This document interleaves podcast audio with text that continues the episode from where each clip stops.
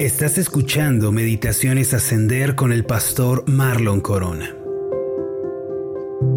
¿Cuál es el problema más grande que enfrenta la sociedad de nuestros días? Algunas personas podrían responder que se trata de la enfermedad, la crisis económica, la depresión, etc. Sin embargo, aunque estos son problemas reales y muy terribles, son solamente males derivados de un problema mayor.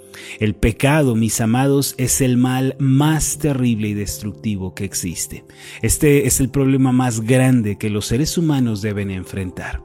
La Biblia dice al respecto de esto en Jeremías capítulo 2 versículo 19, Tu maldad te castigará y tus rebeldías te condenarán. Sabe pues y ve cuán malo y amargo es el haber dejado tú a Jehová tu Dios y faltar mi temor en ti, dice el Señor, Jehová de los ejércitos.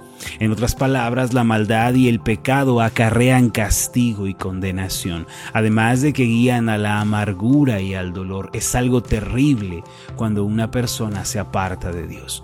Por otra parte, el profeta Isaías declaró en el capítulo 59 de su profecía en el versículo 2, pero vuestras iniquidades han hecho división entre vosotros y vuestro Dios, y vuestros pecados han hecho ocultar de vosotros su rostro para no oír.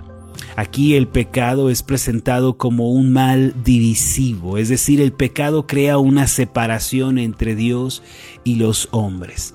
Como usted sabe, Dios es la fuente de toda paz, de toda esperanza, de todo gozo. Sin embargo, si estamos lejos de Él, ¿qué es lo que nos espera? ¿Qué es lo que vamos a encontrar?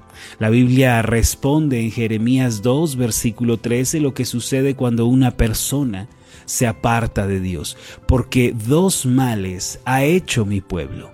Me dejaron a mí fuente de agua viva y cavaron para sí cisternas, cisternas rotas que no retienen el agua. Este pasaje señala los dos males que la gente ha cometido. Primero, dejar al Señor, quien es la fuente de agua viva. Los seres humanos se apartaron de Dios desde el principio cuando Adán y Eva dieron la espalda a Dios con arrogancia y soberbia. Desde entonces la humanidad vive una terrible separación de Dios. Como es de esperar, la vida abundante, esa paz que hay en Dios, son ajenas a la humanidad en nuestros días. Con justa razón el apóstol Pablo dijo que los incrédulos, es decir, los que están lejos de Dios, no han nacido de nuevo, ellos tienen el entendimiento entenebrecido y se encuentran ajenos de la vida de Dios por la ignorancia que en ellos hay, dice Pablo, por la dureza de su corazón. Esto lo encontramos en Efesios capítulo 4 versículo 18. Es decir, los seres humanos no pueden disfrutar de la vida abundante que Dios en su misericordia está ofreciendo. El segundo mal que menciona Jeremías no es solo, como ya dijimos, que el hombre se apartó de Dios, sino es que los seres humanos dejaron al Señor y con arrogancia y orgullo salieron a cavar cisternas rotas.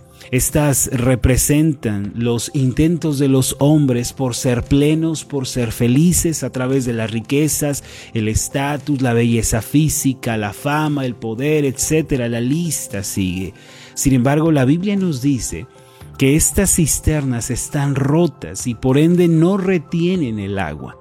Dicho de otra forma, los esfuerzos de la gente por ser feliz, por ser plena sin Dios, no solo son en vano, sino que amargan la vida. Actualmente vivimos en un mundo que trata de construir su propia felicidad sin considerar a Dios. La gente persigue cosas vanas y vive en rebeldía contra Dios, creyendo que de este modo van a alcanzar la realización que tanto anhelan. Sin embargo, detrás de todo ello, lo único que se encuentra es dolor, es desesperación, es amargura, aunque por fuera se pueda notar una apariencia de satisfacción, en el interior hay mucho dolor, vacío y desesperación. En el jardín de los tulipanes, en París, se encuentra la estatua de una bailarina, cuya cara está cubierta con una máscara. Vista de frente y a cierta distancia puede verse que la máscara tiene una gran sonrisa, como denotando satisfacción y felicidad. Sin embargo, a medida que uno se acerca y admira la estatua, más de cerca, principalmente de un lado, puede darse cuenta que debajo de la máscara el rostro de la mujer denota una gran angustia, una tristeza terrible como si estuviera sufriendo por algún dolor escondido. La mujer representada en la estatua quería, sin lugar a dudas, dada su profesión de bailarina, mostrar al público una cara sonriente y satisfecha, pero en realidad debajo de la máscara estaba consumida por un profundo dolor. Así es la condición de la humanidad de nuestros días, mis amados. Los seres humanos tratan de mostrar alegría, satisfacción a través de las riquezas, de los placeres, del estatus. Sin embargo, debajo de todo ello se encuentra la profunda herida que el pecado le causó, el cual le hace sufrir. Lejos de Dios, sin su bendición, el hombre lleva una existencia amarga y muy dolorosa. El pecado no solo arruinó su vida, sino que lo está arrastrando a una eternidad de castigo y desesperación. Aunque una persona pueda gozar de bienes materiales, de cierto estatus, el pecado hace sentir sus efectos en el interior, en lo profundo del corazón. La amargura, el dolor, la ansiedad, los temores desgastan la vida del hombre. ¿No le parece una situación terrible? Pues precisamente es la condición de todos los seres humanos sin excepción. La Biblia nos dice cómo puede resolverse esta condición. Isaías capítulo 55 versículo 7 declara lo siguiente, Deje el impío su camino y el hombre inicuo sus pensamientos y vuélvase a Jehová, el cual tendrá de él misericordia y al Dios nuestro, el cual será amplio en perdonar. Si hasta el día de hoy usted ha llevado una vida de desobediencia a Dios y una rebeldía contra Él, la Biblia le hace un llamado muy particular a usted. Deje el camino de pecado, deje los pensamientos de maldad. La palabra de Dios nos anima a volvernos a Dios. Pero ¿cómo se hace esto? ¿Cómo puede una persona volverse a Dios? Primero, debe haber arrepentimiento genuino en nuestros corazones. Es decir, debe haber un dolor por el pecado, un dolor por habernos apartado del Señor. Debemos cambiar la dirección de nuestros pasos, mis amados.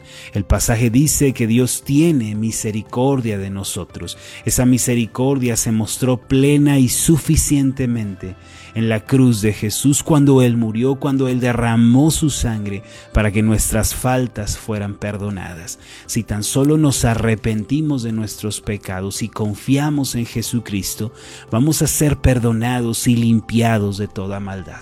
Entonces no habrá separación entre Dios y nosotros y podremos gozar de su amistad y de su bendición.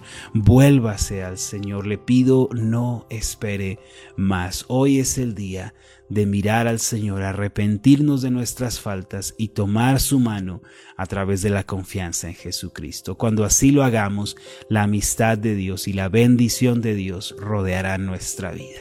Vamos a hacer una oración. Amoroso Dios y Padre Celestial, es verdad lo que dice tu palabra. La humanidad vive sumida en una desesperación terrible. Pero esto, Señor, no es aleatorio, no es ocasional, sino que es producido por el pecado. Hoy reconocemos que el pecado es el problema más grande en los seres humanos, pero también reconocemos que tú has tratado con él en la cruz del Calvario. Allí fueron perdonados los pecados, fue quitada la enemistad y por medio de la fe podemos recibir la bendición de la reconciliación. Padre, produce en nosotros, te pedimos, un arrepentimiento genuino, una conversión verdadera a ti. Que no permanezcamos, Señor, con obstinación, con orgullo. Perdónanos por buscar la felicidad y la plenitud lejos de ti, cavando cisternas rotas que nos retienen el agua. Haznos volver a ti, Señor, que nuestros ojos y nuestro corazón estén puestos solamente en ti porque de esa forma, Señor, disfrutaremos de tu comunión, de tu amistad y veremos tu favor en todas las cosas. En el nombre de Jesús. Amén y amén. Hola, ¿qué tal? Mi nombre es Marlon Corona y ha sido un placer enorme estar contigo en esta meditación. Mi oración es que tú seas prosperado en todas las cosas y que tengas salud así como prospera tu alma. Puedes encontrarnos en nuestra página de Facebook como Ascender. Escríbenos un mensaje y cuéntanos cuál ha sido tu experiencia con las meditaciones Ascender. Hasta la próxima.